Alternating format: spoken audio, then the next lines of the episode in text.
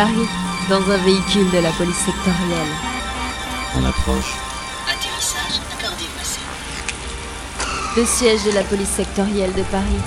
Une immense tour, que dis-je? Une immense succession de tours, plus ou moins grandes, autour desquelles s'étaient greffés de gros bubons métalliques au fil des années. Le siège de la police sectorielle. Là où se trouvait enfermée la vie de la grande Europe sur disque vidéo. Des milliards de disques, pour des milliards de jours, des milliards de gens, des milliards de vies sans secret. Asseyez-vous, je vous en prie. Je suis l'agent d'équerre. Je vous ai reconnu. À l'époque, vous aviez plus de cheveux. Et à l'époque, vous n'aviez jamais l'occasion d'être invité dans mon bureau? Non, c'est vrai. Je suis pas adepte des promotions canapé agent d'équerre. Je me suis assise, lentement. La pièce était circulaire, au mur recouvert d'acajou. Du grand luxe pour l'un des plus estimés de la police sectorielle. Mes deux camarades du bar restaient gentiment derrière moi. Ils avaient peut-être besoin de petites pièces pour parler à nouveau, histoire de relancer la machine. Decker restait debout, impassible. Les cheveux gris plaqués en arrière, la carrure imposante bien serrée dans un complet gris rayé, une légère cicatrice sous l'œil droit.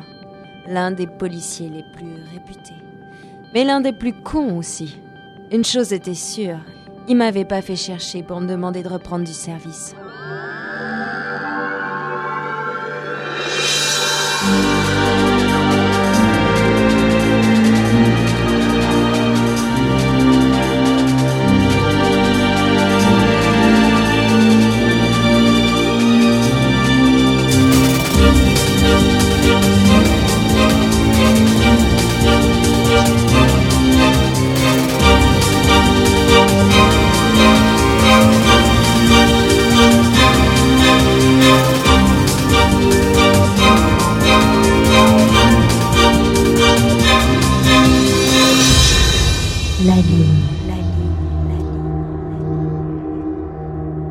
Travaillais plus ici depuis trop longtemps et les raisons de mon départ avaient été par trop expéditives. non, comme l'avait dit mon copain du bar, le même qui avec son frère jumeau restait planté derrière mon dos, je n'avais plus aucun droit. Pour l'immense machine qui dominait ce monde, je n'étais qu'un écrou rouillé, inutile. Je n'ai jamais été bonne à quoi que ce soit, sauf pour être coupable. J'ai légèrement incliné la tête de côté, à l'attention des deux plantons derrière moi. Les mêmes qui m'avaient récupéré dans un bar à 3 heures du matin. Je n'ai pas beaucoup de souvenirs de vous, Mara. Je l'avoue. Je suis pas restée dans la police très longtemps. Et c'est pour ça que vous êtes venu me chercher. Je suis encore trop indisciplinée à vos yeux. Que vous ayez contesté nos méthodes de sécurité ne me regarde plus, mademoiselle Ibanaise. Je contestais vos méthodes de surveillance, agent d'équerre, pas votre sécurité.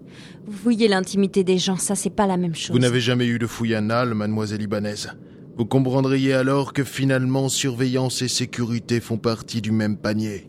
Il restait debout, digne, les mains jointes derrière le dos. Il a juste baissé un peu la tête avant de refaire quelques pas derrière son bureau. Écran. Un écran lisse, plat, d'une blancheur étincelante descendit du plafond pour se fixer sur le mur, derrière son bureau. Si vous vouliez m'inviter au cinéma, il y avait d'autres moyens, agent Decker. Plaisantez. Vous avez raison d'en profiter. Car après ce que vous allez voir, je ne pense pas que vous aurez le cœur à la gaudriole. L'image se fit nette. Celle d'un long tunnel de verre reliant les deux grandes tours de métal clair autour desquelles serpentaient les rails du métro aérien. New York, le siège des nations. Il y a de cela quatre heures, un groupe de trois hommes et une femme s'est introduit dans le siège des nations, Ils sortirent de l'ascenseur.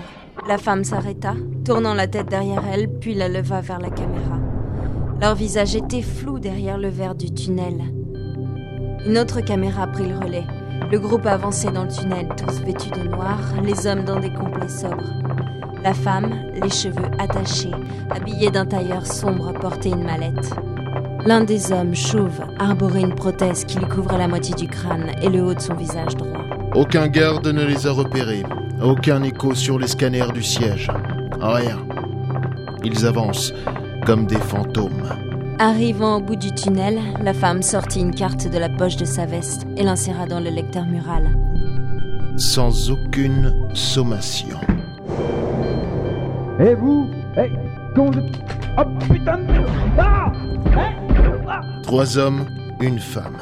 Ils rentrent dans la salle circulaire d'un officiel, abattent froidement les hommes présents, se dirigent vers le sas au fond de la salle circulaire. La femme compose le code de l'ouverture du coffre, une porte de 4 mètres sur 4. Vous la connaissez, Mara, cette porte, non? Tous les agents de secteur en ont entendu parler. La plus perfectionnée, la plus gardée, la plus surveillée. La porte renfermant le bien le plus précieux liant l'humanité aux premiers extraterrestres à la première race intelligente qui nous ait été donnée de rencontrer. La pierre offerte par les Eoknen. L'homme à la prothèse et la femme entrèrent dans l'autre salle et se dirigèrent d'un pas alerte vers une longue colonne translucide entourant un socle sur lequel reposait la pierre. La pierre des Eoknen. Une pierre lumineuse, battant comme un cœur. Le cœur des Eoknen. J'ai quitté l'écran des yeux pour croiser ceux de Decker. Vous ne dites rien. Qu'est-ce que je pourrais dire? C'est l'un des plus grands vols, l'un des plus parfaits, mais je vois pas en quoi ça me concerne. Retour en arrière.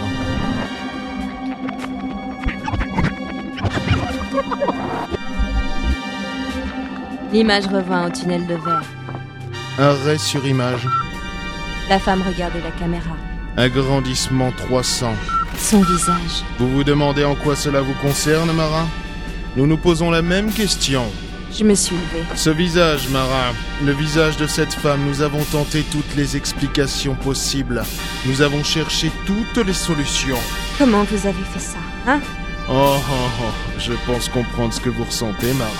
En regardant le visage de cette femme, vous avez cette étrange impression de vous regarder dans une glace. La pierre des Eoknen a été volée par une femme qui ne s'est pas gênée non plus pour s'emparer de votre visage.